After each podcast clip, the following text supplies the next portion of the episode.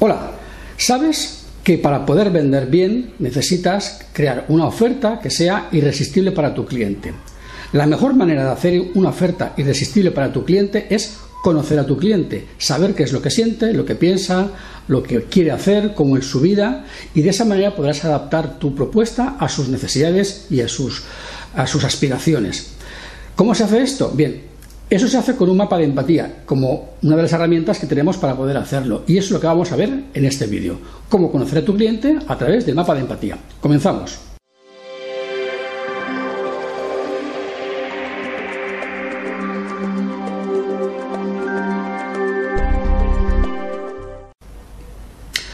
Bien, eh, para conocer a tu cliente eh, necesitas eh, ponerte en su piel, en sus zapatos, eh, ponerte en su situación y ver realmente qué es lo que le rodea, cómo se comporta y qué elementos le influyen a la hora de tomar decisiones. Hay una herramienta bastante útil para hacer este tipo de trabajo que es lo que llamamos el mapa de empatía. Es un esquema, un, dibujo bastante sencillo que vas a ver ahora sobrepuesto en pantalla, que como puedes ver Está dividido en, eh, digamos, cuatro cuadrantes, más aparte dos cajones en el pie. Estos cuadrantes están, de alguna manera, eh, relacionados con la posición geográfica que, ocupan en el discurso.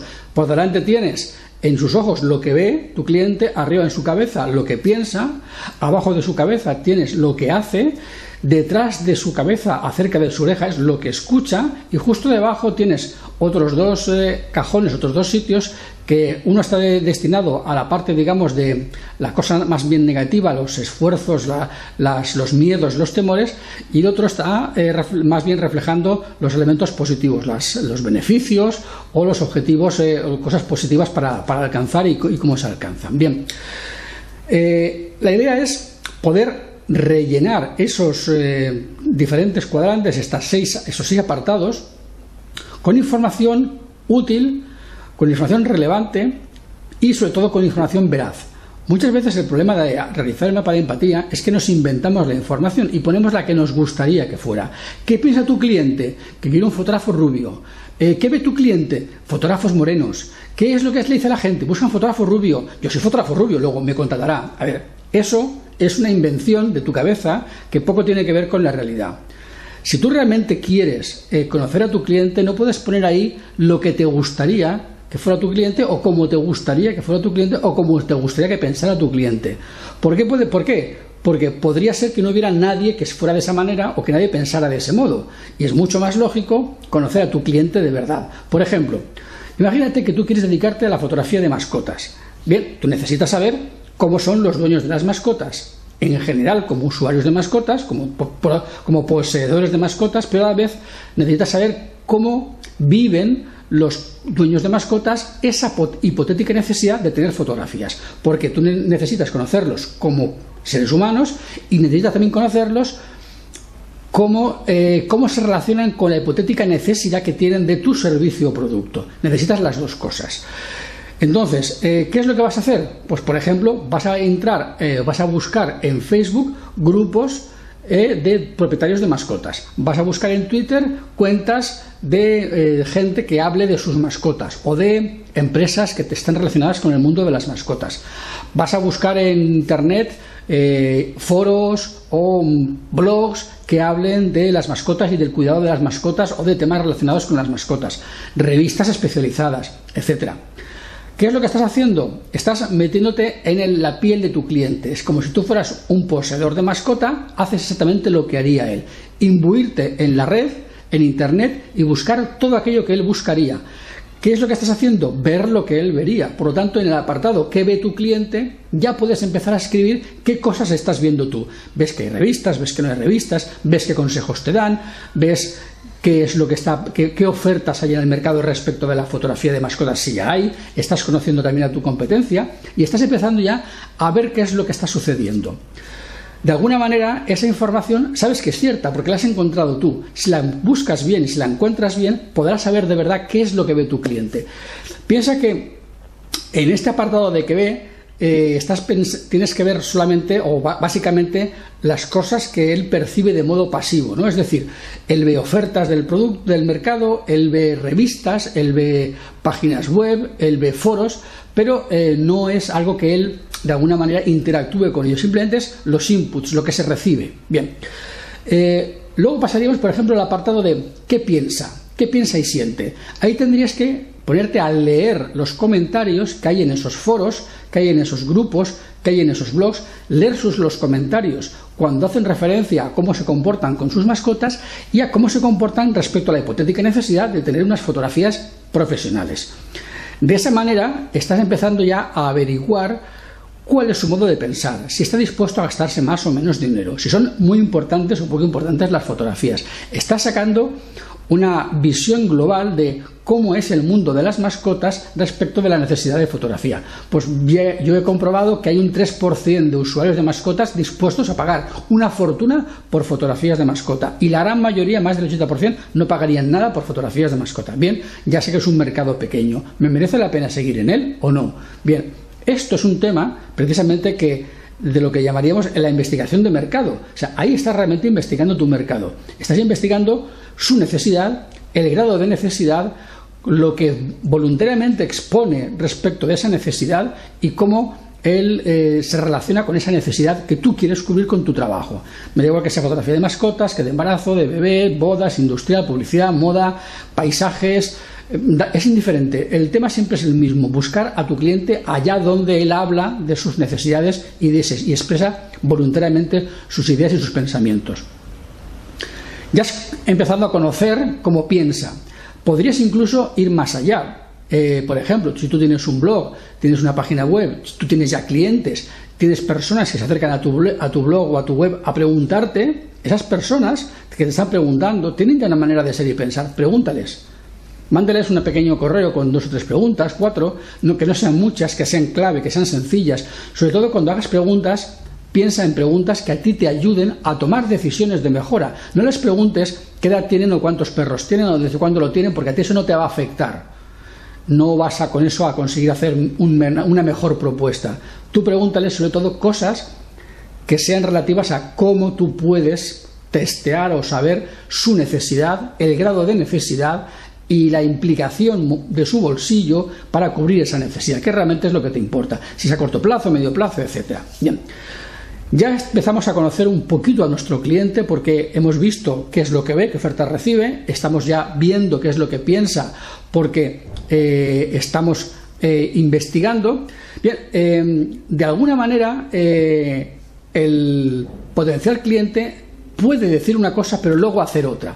Por eso en el, cuadrante de abajo de su cabeza, en el de qué dice y hace, eh, estamos eh, investigando sus acciones reales. Por ejemplo, alguien puede decir, ay, a mí me encanta ir de vacaciones eh, a la playa, pero luego ves que sus fotografías son de la montaña, luego dice que quiere ir a la, a la, playa, pero va siempre a la montaña, dice una cosa pero hace la contraria. Eso es, muy, eso es algo que sucede muy a menudo.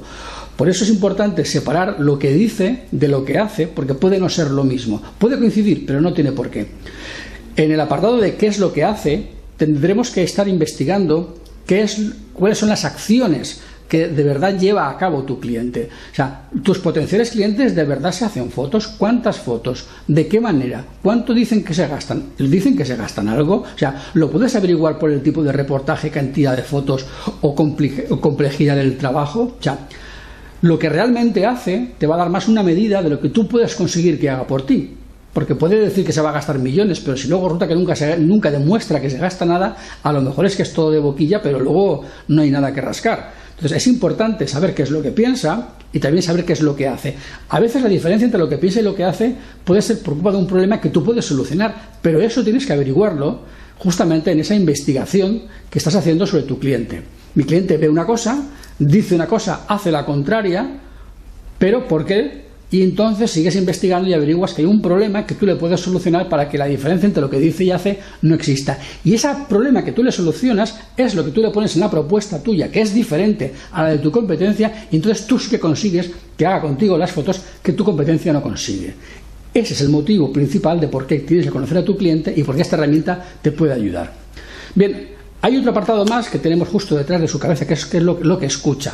Cuando hablamos de lo que escucha nos referimos qué consejos recibe. O sea, cuando en un foro tu cliente está en un grupo de Facebook, está en una conversación, lo que él escucha es lo que le contestan cuando él comenta las réplicas que le hacen, los consejos que le dan, las advertencias que le dan, ese tipo de cosas que ya no son como antes pasivas, que era lo que él veía, sino que son activas o interactivas porque pertenecen a una conversación, pertenecen a, a su modo de vida habitual son lo que él escucha, lo que a él le van diciendo y lo que a él de alguna manera le influye, porque un buen amigo que le da un consejo le puede influir a la hora de hacer o no hacer algo. Y es importante saber tu potencial cliente a qué estímulos expuestos estímulos externos está expuesto. Estímulos externos que son proactivos, de tipo influente, de tipo influyente. Personas a las que sigue, escuche, escucha y lee habitualmente y su opinión realmente le va a, moldear su modo de, de comportarse. Es importante que lo sepas porque a veces entre el dicho y el hecho lo que hay no es un problema, sino es una persona que le aconseja que no haga aquello que, él dice que quiere hacer. Y por tanto tendrías que averiguar qué argumentos tiene y cómo puedes contrarrestarlos. Pero siempre está esa posibilidad. Bien, una vez que tenemos eh, visto los cuatro cuadrantes, nos quedan, digamos, los dos cajones del pie del, gráfico, que es eh, la parte, digamos, de los esfuerzos y la parte de los resultados. Cuando hablamos de los esfuerzos, nos referimos, a ver, tu cliente, tu potencial cliente, en su vida laboral, en su vida familiar, en su vida aspiracional, tiene unos deseos, unos anhelos, unas metas personales y tiene unas preocupaciones, unas, eh, cosas que de alguna manera le impiden conseguirlo. Este tipo de, información eh, puedes hacerla tanto respecto de su persona como respecto de su manera de relacionarse con, con la necesidad que tú le quieres cubrir. Por ejemplo, un potencial cliente que tiene una mascota, que le gustaría hacerle fotos a su mascota, pero tiene un problema de transporte porque resulta que eh, no tiene un coche adaptado para mover su mascota, que es una mascota grande, eh, vive lejos de la ciudad, tú estás en la ciudad, y resulta que eh, parte de su problema es cómo narices lleva el coche, lleva el perro en coche o como sea hasta el estudio para hacerle fotos. Y entonces resulta que eh, tú lo estás poniendo, eso que decíamos, la diferencia entre el dicho y el hecho, lo estás poniendo ahí en el problema y entonces tú, ¿qué es lo que vas a hacer? Solucionar el problema y hacer las fotografías de estudio de su mascota en su domicilio para que no tenga que desplazarse. Y estás solucionando el problema y ayudando a que lo consiga. Bien, y en la parte de, los resultados de lo positivo, lo que pondrías lo que añadirías en esas, eh, esas cuestiones, esos elementos que sabes que él por su cuenta está viendo, está pensando, está decidiendo acerca de cómo conseguir sus objetivos, cómo lograr sus aspiraciones, cómo trabaja el día a día, para eh, hacer esas cosas. Toda esa información la puedes conseguir en foros, la puedes conseguir en grupos, la puedes conseguir en encuestas que tú le hagas a tus clientes o potenciales clientes que luego no lo son. Eh, la idea es que la información que pongas ahí sea auténtica, que no te la inventes, que no te la imagines, que sea información sacada de verdad de tu mercado, de tu nicho, de tus potenciales clientes.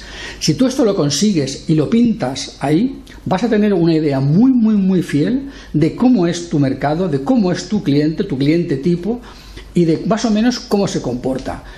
Eh, con estas pautas tú sí que puedes fácilmente plantearte una estrategia de marketing, plantearte una manera de, acercarte a él con una propuesta que, sin buscar ser eh, grandilocuente, sí que va a incidir en sus problemas, en sus necesidades, en sus deseos y en hablarle a él en su idioma de aquella manera que él está esperando que alguien le hable y que todavía no le ha hablado nadie. De esa manera, cuando tú escribas tu página web, tu propuesta de venta, tu oferta, escrita de esa manera, eh, solucionándole aquello que de verdad le está removiendo la tierra debajo de los pies, de repente te darás cuenta como que todo encaja, todo conecta y él de, alguna manera pensará, me está leyendo la mente, yo quiero que este fotógrafo trabaje para mí porque realmente me comprende y me conoce. Eso es muy importante. Con eso vas a conseguir eh, una mayor eh, capacidad de contratación porque tus clientes van a empatizar contigo, porque tú antes has empatizado con ellos gracias al mapa de empatía. Bien, no quiero enrollarme más. Yo creo que eh, lo he explicado bastante rápido y, y escueto, pero creo que ha quedado bastante claro.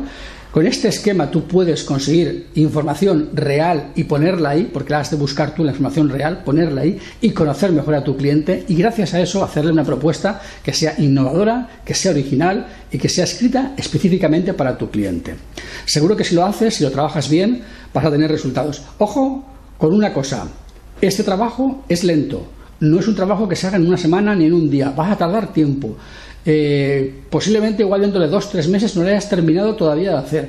No tengas prisa, tómatelo con calma, hazlo bien. Si lo haces bien y no tienes prisa, seguro que con el tiempo vas a encontrar resultados positivos. Los planes de marketing se hacen con calma, sin prisa y tardan tiempo en desarrollarse bien. No tengas prisa, ¿vale? Eh, es un consejo porque si de verdad he visto mucha gente querer hacer esto en dos días o incluso en un día y así es imposible, es absolutamente imposible. Tómate tu tiempo. ¿Vale? Es, esto es parte de los cimientos de tu plan de marketing y de tu estrategia. Que los cimientos hay que hacerlos muy bien hechos. ¿De acuerdo? Bien. Solo te digo lo de siempre. Si te ha gustado el vídeo, pulgares arriba, compártelo con tus amigos, deja un comentario, eh, suscríbete al canal de YouTube de, de marketingparafotógrafos.es, suscríbete al blog, sígueme, eh, mándame un correo, salúdame, dime hola, sígueme en Facebook, etcétera, etcétera, etcétera. Y sobre todo, eh, Sed felices. No trabajes mucho, pero gana mucho dinero. Chao.